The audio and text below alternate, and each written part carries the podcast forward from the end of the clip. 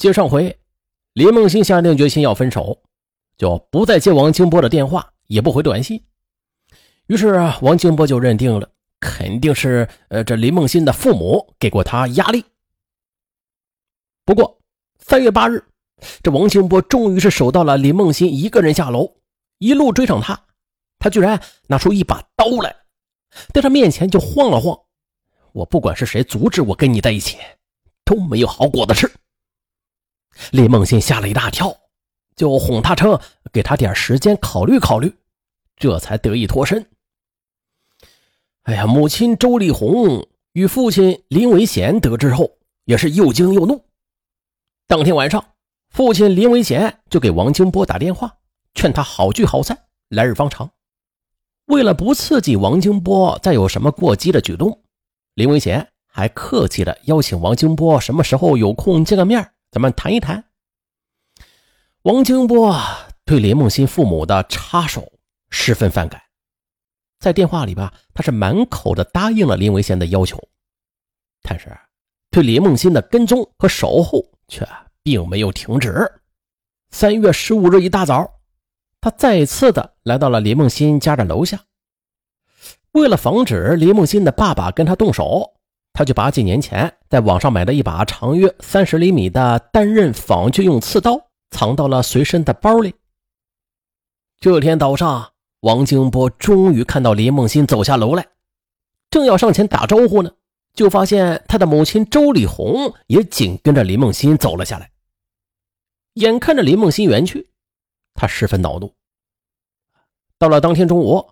王清波又约表哥杨俊辉一起吃饭喝酒，在席间就谈起与林梦欣交往的不顺，又提到了想见林梦欣最后一面，他神情酸楚。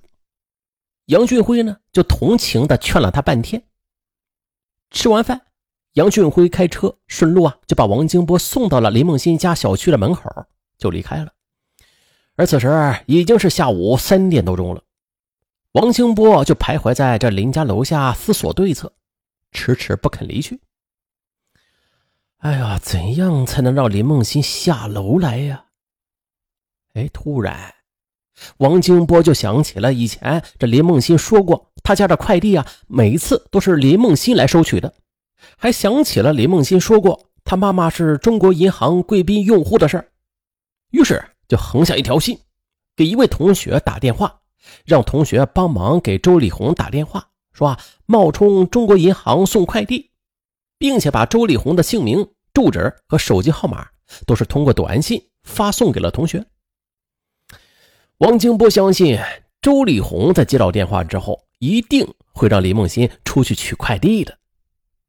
在他一再的催促和拜托之下，那位同学就按照王清波所托，给周丽红打了电话。王金波啊，就兴奋地在楼道内林家门口等待着李梦欣，可结果走出来的却是他的母亲周丽红。周丽红出来看到他之后，就轻蔑地看了他一眼，转身欲进屋，没想到就是这个眼神刺激了王金波，让他一下子就想起了以前的一幕幕的不快与难堪。都是你，你拆散了我和梦欣。毁掉了我的爱情。王清波随即从包里就掏出来之前准备好的刺刀，朝着周丽红就胡乱的扎了过去。周丽红是毫无防备啊，中了一刀之后就赶紧逃到自个儿家欲躲避。接着就发生了咱们本案开头的那一幕。后来啊，林梦欣就被王清波给劫持了。此时回想着这一幕幕。林梦欣对王金波是恨之入骨，他扭头看了一眼王金波，感到这张脸是那样的狰狞可怖，他就一遍遍地告诉自己不要怕，一定能有办法让警察抓住他，解救自己的。话是这么说，可是面对接下来劫持般的私奔，这林梦欣的心里还是不停地打着小鼓。他知道王金波的心思。自己作为凶案现场唯一的目击证人，王金波随时都会想到要灭口的。可是眼看着天渐渐黑了，王金波就说要直接打车去河北的廊坊。为了稳住王金波，林梦欣就温柔地说：“你看，你裤子上还有这么多血迹呢，这也太容易被人发现破绽了。我还是先帮你买条新裤子换上吧。”王金波马上同意了。而林梦欣呢，他其实就是想偷偷的把带血的裤子藏起来，保留好这一物证，然后再买裤子的间隙，哎，他呀就在超市里悄悄的躲起来报警。可谁知，王金波十分敏感，他怕林梦欣逃走，他就执意的让林梦欣在路边的地摊上买了一条裤子，换上新裤子之后，随即呀就把带血的裤子丢到了路边的垃圾桶里。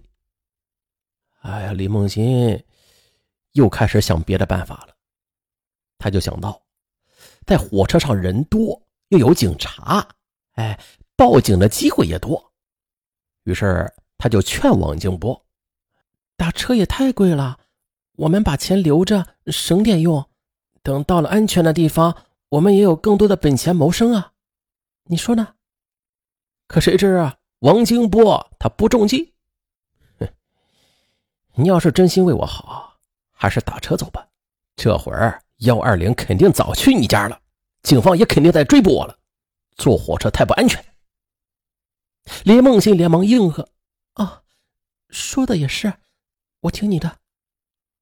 于是，这二人就拦下了一辆的士，前往了廊坊火车站。一路上，司机热情的和他们搭话：“哎，你们俩年纪不大，这是去廊坊干什么呀？”林梦欣感觉王金波在颤抖，就赶紧接过了司机的话头。他就想该说什么能让司机记住他们。师傅，不瞒您说。我们这是私奔呢。听了李梦欣这么说，王金波瞬间就警觉起来了。他使劲掐了一把李梦欣的胳膊。李梦欣反应的也快，又是哈哈的笑着跟司机搭话：“是这样的，师傅，今天是我们的恋爱纪念日，我们准备用这一特殊的方式来纪念一下。”听到李梦欣这么说，王清波他长长的舒了一口气，对李梦欣的信任感。也是增强了一些。林梦欣就这样和司机随意的聊着，还让司机放点轻松的音乐。大家都知道，轻松的音乐有啥作用啊？对，放松、催眠。他只希望把王金波给催眠了，好让司机给报警。可惜的是，王金波确实是有那么一两次差点睡着。但是很快又打了个激灵，又惊醒了过来。就这样一个多小时之后，车子就到了廊坊北火车站。付钱时啊，林梦欣本来啊是想把求救的信息写在钱上递给司机的，但是往这包里拿笔时被王金波给发现了。他谎称啊是要找零钱，这才蒙混过去。就这样，写求救纸条的机会也错过了。到了廊坊，已经是晚上八点多钟了。林梦欣就建议，就在火车站附近找个宾馆先住下来吧。啊，明天呢再赶路。但是，王金波决定继续赶路，坐火车去滦县。廊坊是个小站，来往的人又多，列车上估计是顾不上一个个的检查身份证的。林梦心想，这样更好。我机会还多些，于是他点头同意了。接着，在王金波的密切监视下，他买了两张凌晨一点三十五分出发去滦县的火车票。上了火车之后，李梦溪这才发现啊，这人实在是太多了，过道上都坐满了人，上个厕所啊都十分困难。再加上连续的奔波，他早就是疲惫不堪。而王金波呢，则死死地握着他的手，他完全没有机会起身去找列车长，也没有看到有乘务人员走过。坚持了一个多小时，李梦信他不想睡，也最终啊没有坚持住，沉沉的就睡了过去。